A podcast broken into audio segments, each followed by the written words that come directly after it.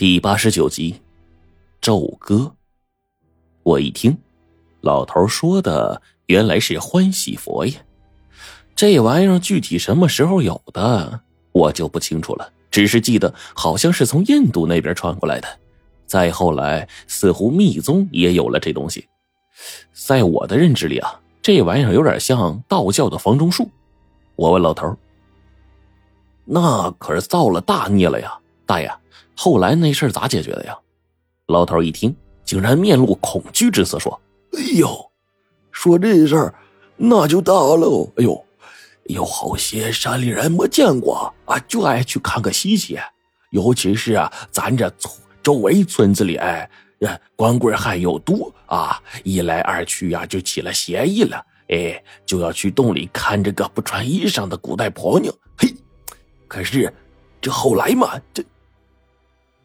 咋了？黄队问。这大雨啊，下了一个多月哟。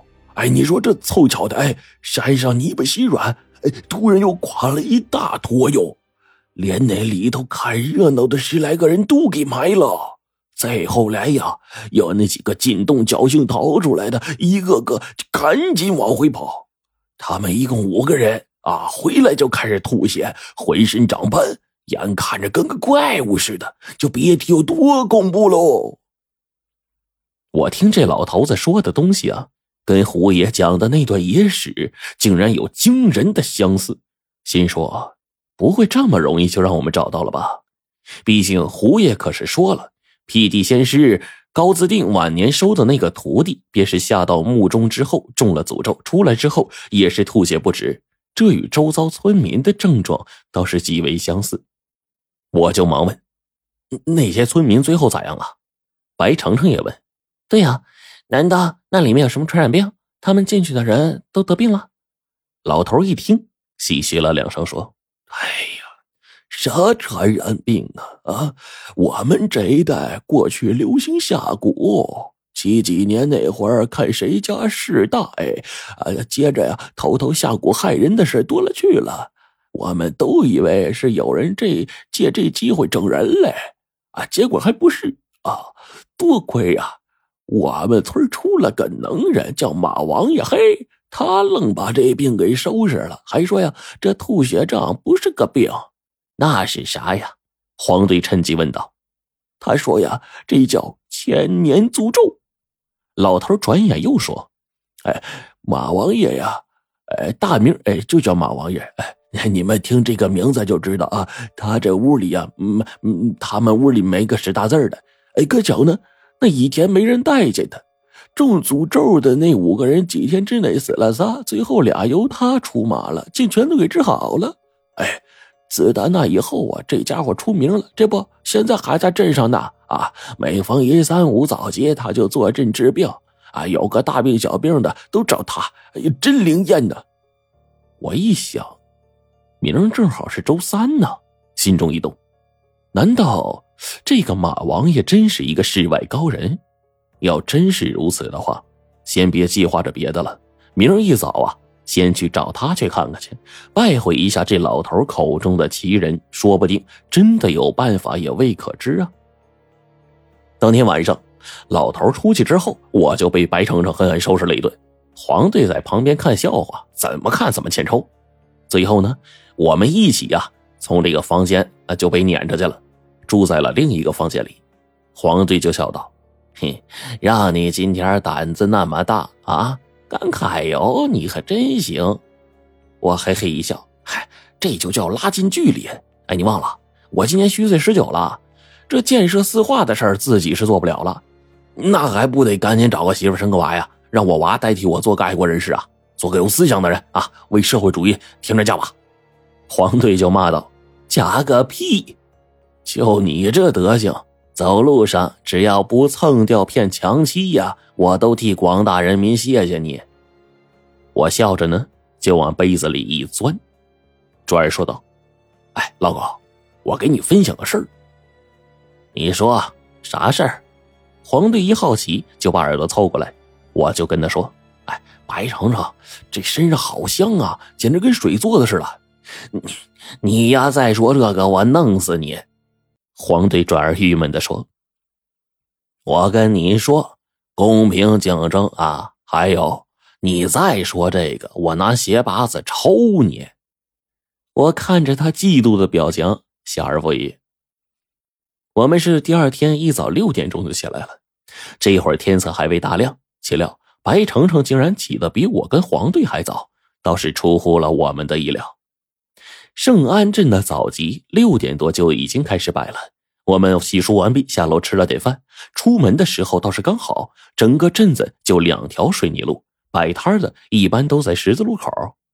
有那些卖鸡鸭鹅的，也有修鞋补锅的，就连挑货郎赶集的都有啊。总的来说呢，还算热闹。而老头嘴里的这个马王爷，我们则是大老远的就看到了，因为这家伙摊位前呢排的人就好长好长，都在焦急的等待着。那旁边凉棚处呢，张着一把桌椅，直到早上八点，这马王爷才晃晃悠悠的往过来。他身后背着一个箱子，右手摇着个货铃铛，也就是穿着寻常人下地时候的衣裳，晃晃悠悠的就过来了。我就跟黄队说：“这人看起来也稀松平常啊，人不可貌相。”白程程说：“黄队也是点头同意。”我就说：“嗯，那我就排队啊，顺便呢，嗯，离得近点，看看这家伙手段。”我缓缓的走过去，在前面那个五副的年轻人背后排队。我看这小伙疼的不行，额头上是青筋直冒啊，出了一身的冷汗。我就插了一句嘴：“哎呦，您这是咋的了？能撑得住吧？”小伙转头看了我一眼，摆手用当地的土话说：“哎呀，一脚你撑小了。”我就趁这小伙转面的功夫呢，把他这个面相一看，眉心位置，也就是我们叫做的印堂的这个位置，有一团黑线。若隐若现。倘若这一团黑气，那叫印堂发黑呀，是撞邪了。而这黑线呢，刚好是相反，这不是撞了邪，小伙啊，是被人给暗算了。我心说这小伙咋回事啊？难道中蛊了？心里呢有心替他解病，但是啊，我也想看看这所谓马王爷的手段。远远的那些排队的人还没开始治病呢，不成想马王爷却摇铃三下，自己唱了一段口诀：“前队相见离火引，血气衰败看未及。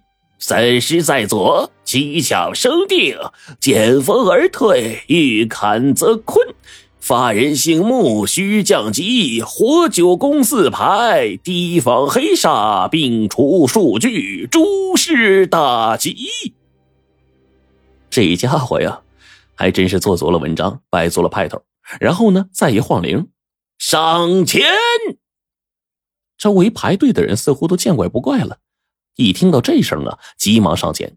这马王爷根本也不问病情，一拉开药箱，朱砂混合着银针。在来人的身上几个穴位，就那么刺了几下，伸手要了钱。那人赶紧说了几句感谢话，乐得屁颠屁颠就走了。我心说，今儿遇到的不会是托吧？有这么治病的吗？这能见效吗？我心里呢，就寻思着刚才马王爷念的那段口诀，这心里呢两下判断，只是觉得呢这个咒语按罗庚上走向来排有些怪异。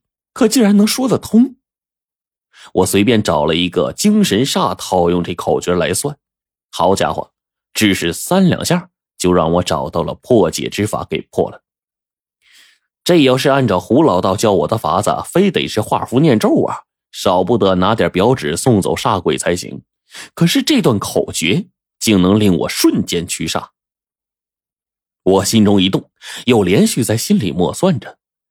道家本来就有个说法，罗庚似人参，这整个罗盘上的方位变化，在一定条件上，甚至可以对应人的整个身体。这些我以前知道一点，顿时就明白了。马王爷拿银针点朱砂治病的法子，他这竟然也是门克邪的功夫。这一番下来，竟让我信了一二。果然，人虽然多，马王爷看病却是极快。只不到十分钟，面前的人便走的差不多了。只剩下我面前这个捂着肚子的小伙。而且我发现呢，马王爷看病的手法有理有据，竟然是真的按照他那个口诀出来的。他每次用针，仅仅是之前他嘴里念出的那几句口诀就够应付了。只是到这个小伙这里呢，稍微有点麻烦。我用那个口诀细算，发现后面还有最关键的一步缺失了。反观马王爷，小伙的确是中蛊了，没错，可他依旧只是几针，不料这小伙的疼竟然霎时间就好了。马王爷还不忘嘱咐。回去之后你要吐，就认准你家的茅房，无论吐出来什么稀奇古怪的东西都别害怕，吐完就好。小伙果断奉上了五十块钱就走了。接下来就轮到我了。马王爷一打量我，嗯，你不是本地人。我赶忙点头，诚心诚意的说：“大师，那个我我。”我我听我朋友说您手法如神，现在呢也是有求于您，希望您能治好我们的病。至于酬金，我一定包您满意。马王爷似乎很满意我这句话，不由得拿手指头一捻自己的小八字胡。啥？我的名头都传到城里去了？小伙子，你很对我的胃口啊！马王爷一笑，直接冲黄队招手：“来来来！”你也过来吧，省得再浪费时间。反正你们呢都是一路病症。我愣了一下，果然呢，这老头有些门道啊，说不定他还真有办法。马王爷直接呀就把我俩呀给招过去了，看了看，然后说：“嗯，两位都是土里刨食的吧？”我一愣，心里却震惊无比啊。所谓的土里刨食那自然说的是盗墓啊。我们虽然并不是盗墓贼，但也的确是进了墓穴中中了诅咒。